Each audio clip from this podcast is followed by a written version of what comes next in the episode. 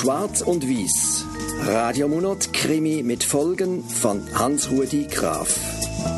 Sammy Klaus. Teil 1.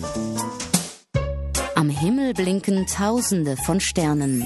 Die Milchstraße zieht ihre Glitzerspur über das Firmament. Pulverschnee, leicht zum Fortpusten, liegt wie eine Steppdecke zwischen den Bäumen. Weiße Schlafmützen bedecken ihre Wipfel. Das bleiche Mondlicht malt lange Schatten auf die in der Kälte glitzernde Schneeleinwand. In dieser Nacht werden Margot Schwarz und Kurt Wies zur Vasenhütte im Wald bei Neunkirch gerufen, zur Leiche eines Sammiklauses. Ich habe ja schon einige Tote gesehen, aber irgendwie macht mich der ganz besonders betroffen. Geht Ihnen nicht auch so, Frau Schwarz? Oh, seine Rotkutte leuchtet wie ein riesiger Blutfleck auf dem jungfräulichen Schnee. Eine traurige Poesie. Ja, ja, mir geht's auch so weiss. Wenn ich mich an die vielen Klausöben erinnere, die ich erlebt habe, dann scheint es mir fast undenkbar, dass nach so einem Fest der Klaus tot im Wald liegt. Erschlagen. Mit dem berühmten stumpfen Gegenstand. Kann ich die Leiche mitnehmen? Und damit wären wir in der brutalen Realität. Nein, Herr Bestatter, es geht noch einen Moment. Dann warte. Aber machen ein bisschen. Wie bitte? Aber Sie warten doch sonst immer geduldig, bis wir fertig sind. Wieso pressiert's denn heute? Haben Sie noch eine andere Leiche ob? Sie schmeckt der Kälte. Ja, ja, unter der leiden wir auch. Der Tod heisst übrigens Peter Gaduff. Sein Auto steht etwa 100 Meter von den Hütten weg auf der Waldstraße. Dort wartet der Herr Schlappbach. Er hat den Tod gefunden. Wir sollten mit ihm reden. Grüezi, Herr Schlappbach. Da ist Frau Schwarz. Sie leitet die Ermittlungen. Können Sie uns noch mal schildern, wie Sie die Leiche gefunden haben? Ja, eben. Wir haben mit einer befreundeten Familie Samichlaus gefeiert und wo der Klaus durch war, wollte ich ein paar Flaschen Wein aus dem Auto holen. Dann habe ich den Tod gefunden. Sie haben gesagt, Sie kennen ihn nicht. Häufig macht doch ein Freund oder so, der Samichlaus. Das war bei Ihnen also anders. Gewesen. Wir haben ihn beim kantonalen Klausverband gebucht. Und der hat auch tiptop geklappt. Wann haben Sie denn den Tod genau gefunden? Vielleicht zehn Minuten, nachdem der Klaus bei uns fertig war. Etwa um halb elf. Sau gut. Dann können wir also die Tatzeit ganz genau festmachen. Äh, nein, ich glaube, das können Sie nicht. Wieso nicht? Der Klaus hat doch die Hütte aus eigener Kraft, also zweifellos lebendig verloren, oder? Zehn Minuten später findet sie ihn tot auf. Somit hätten wir den Todeszeitpunkt auf fünf Minuten genau bestimmt. Ist doch eine einfache Rechnung. Wir können es meinen. Nur ist da da eben nicht der Klaus, der bei uns war. Unseren hat eine violette Kutte angehabt. Es könnte auch ein Wilder sein, wo der Peter umgebracht hat. Ein Wilder? Was meinen Sie damit, Herr Wager? Wilde nennen wir die nicht organisierten Samichlaus. Also die, die nicht Verbandsmitglied sind und trotzdem gegen Bezahlung an alles gehen. Die stören uns natürlich, weil uns die Qualität vom Klaus sehr am Herz liegt.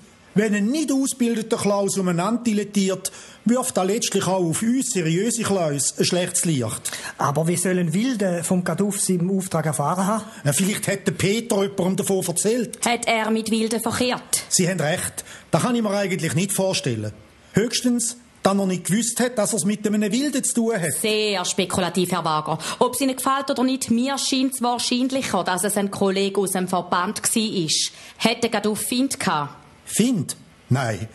Höchstens, dann einmal jemand einen Auftrag nicht gelohnt hätte. Ein neidischer Klaus. Wir haben den Peter häufig für größere Gruppen mit Kindern und Erwachsenen eingeteilt. Das ist etwas für erfahrene Klaus. Für das war der Peter der Beste. Da haben ihm nicht alle mögen gönnen. Sind gestern Abend eigentlich alle Ihre Klaus im Einsatz gewesen? Oh ja, die Nachfrage ist gross. Wir machen eine detaillierte Einsatzplanung, die eine ganze Reihe von Faktoren berücksichtigt. Zum Beispiel die Reisezeit. Es macht schließlich keinen Sinn, wenn einer zuerst den Einsatz zu Rüdlingen hat, dann auf Steinmauer und am Schluss noch auf Beckingen. Da müssen schon... Dann können wir also die Alibi von Ihren Kleus einfach und zuverlässig überprüfen. Kein Problem. Wir haben ein eigenes Terminverwaltungsprogramm entwickelt und können die Aufträge von unseren Leuten abfragen. Da habe ich hier auf dem Kompi sowieso offen, weil ich gerade am Feedback eingebe. Qualitätskontrolle, Sie verstehen? Vielleicht hat er eine längere Pause gehabt, wo er für einen Abstecher zur Wasserhütte genutzt hat. Unser Terminplan ist sprechend voll und sauknapp kalkuliert. Eine längere Pause gibt's nur, wenn ein Anlass kurzfristig abgesagt wird. Und da ist gestern nicht passiert. Und ähm, wenn ein Klaus einen Termin von sich aus ausfallen lässt? Ja, was glauben Sie, was in so einem Fall passiert? Da komme ich augenblicklich ein ganz unfreundliches Telefon über. Und Sie haben keins gehabt? Richtig. Schauen Sie, da ist zum Beispiel der gestrige Terminplan von Werner Balsiger. Er ist einer von unseren Springer. Das ist übrigens auch so ein tolles Feature vom Programm. Man könnte mit kurzfristigen Ausfällen organisatorisch abfangen. Wie zum Beispiel gestern, wo der Urs Helfenstein überraschend krank geworden ist und seine Aufträge schnellstens an andere verteilt werden. Einer von ihren Kleus ist überraschend krank geworden. Oh, ich weiß nicht, wie es ihnen geht, weiss. Aber für mich ist das Klaus immer ein Stück Magie gewesen, auch wenn ich schon lange nicht mehr an ihn geglaubt habe. Aber jetzt, wo ich gehört habe, wie die Klauserei organisiert wird, ist mir die ganze Romantik abhanden gekommen. Frau Schwarz? Ich kenne sie gar nicht mehr. Stecken hinter ihrem strengen, realistischen Äußeren also doch auch Träume und Illusionen? Ja, was meinen denn Sie? Aber in unserem Job kann man die halt nicht brauchen. Darum lohne ich sie meistens die Äh, apropos die Da würde jetzt also der erkrankte Klaus wohnen, der Urs Helferstein. Dann läutet sie mal. Grüezi. Frau Helfenstein, mein Name ist Schwarz von der Schaffhauser Kriminalpolizei. Das ist mein Kollege Weiss. Schwarz und Weiss, das ist aber Sagen Sie es nicht. Sagen Sie nicht herzig, sonst werden Sie augenblicklich zu unserer Hauptverdächtigen. Hauptverdächtigen? Für was? Wir hätten gerne mit Ihrem Mann geredet. Ist er so weit gesund? Ja, ja, es geht ihm nicht schlecht. Kommen Sie doch rein. Grüezi miteinander. Ich habe gehört, Sie wollen zu mir. Um was geht's? Sie kennen den Herrn Peter Gaduff? Ja, ja, den kenne ich gut, vom Klausen her. Dort haben wir uns kennengelernt. Früher, als er noch geheiratet war, sind wir gelegentlich mit unseren Frauen zusammen in die Ferien. Seit seiner Scheidung allerdings nicht mehr. Weißt du mit dem? Er ist letzte Nacht ermordet worden. Jesus, nein! Wir überprüfen im Moment Alibi von allen seinen Bekannten und Verwandten. Sie haben sich gestern krank gemeldet. Wo hm. sind Sie am Abend und in der Nacht gewesen? Der Peter soll tot sein. Aber wir haben doch dieses Jahr eine Klaus-Weltmeisterschaft auf Samnaun willen. Wo sind Sie gestern gewesen? Hey, da natürlich, die Hei. Ich hatte so das Kotzen und Schiessen. Entschuldigung, wenn ich das so sage. Da ich nicht zum Haus raus können. Es ist mir wirklich schwer gefallen, die Hei zu bleiben. Mir bedeutet die Klauserei viel. Nur schon weg, der Kind. Äh, Frau Helfenstein, können Sie bestätigen, dass Ihr Mann die Hei war? Ja, sicher. Oh, jetzt sind wir schon die ganze Liste von Bekannten und Verwandten vom Gaduff durch. Und alle scheinen das Alibi zu haben. Bei dem vom Helfenstein habe ich aber schon noch meine Zweifel. Ja, das ist immer so bei Alibis von Ehepartnern.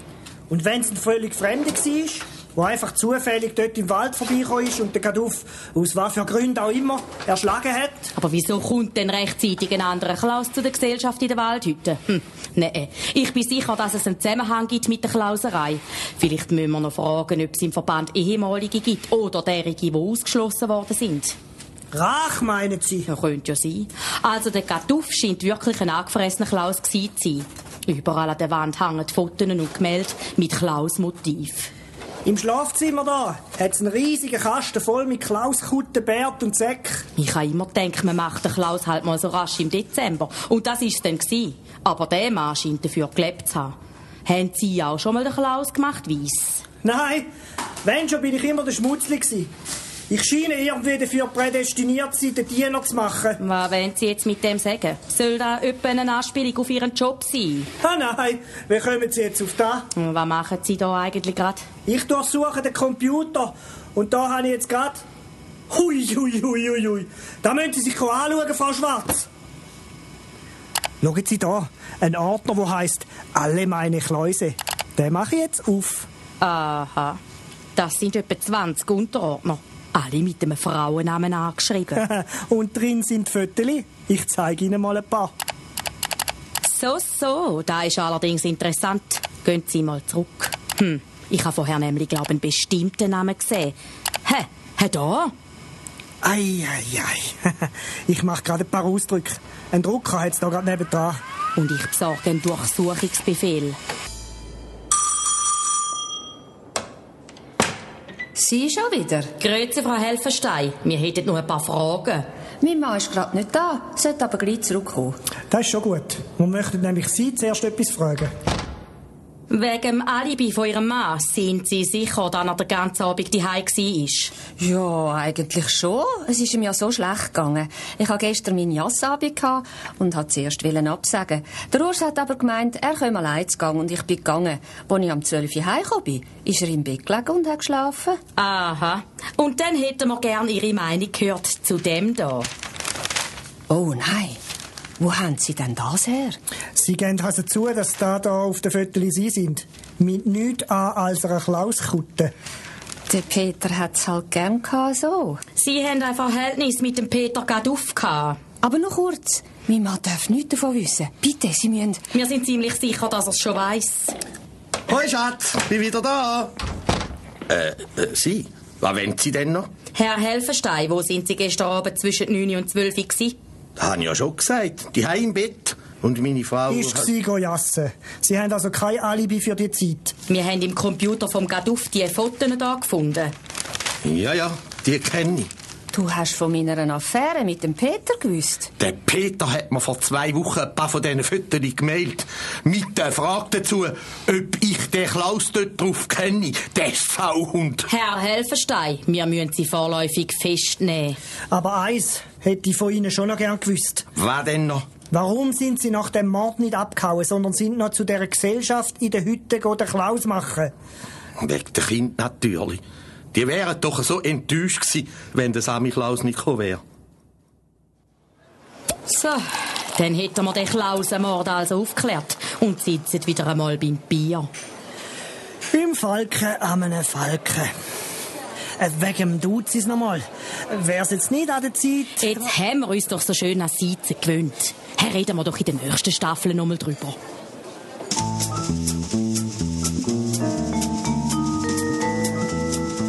Schwarz und Wies. Radiomonat Krimi mit Folgen von Hans-Rudi Graf.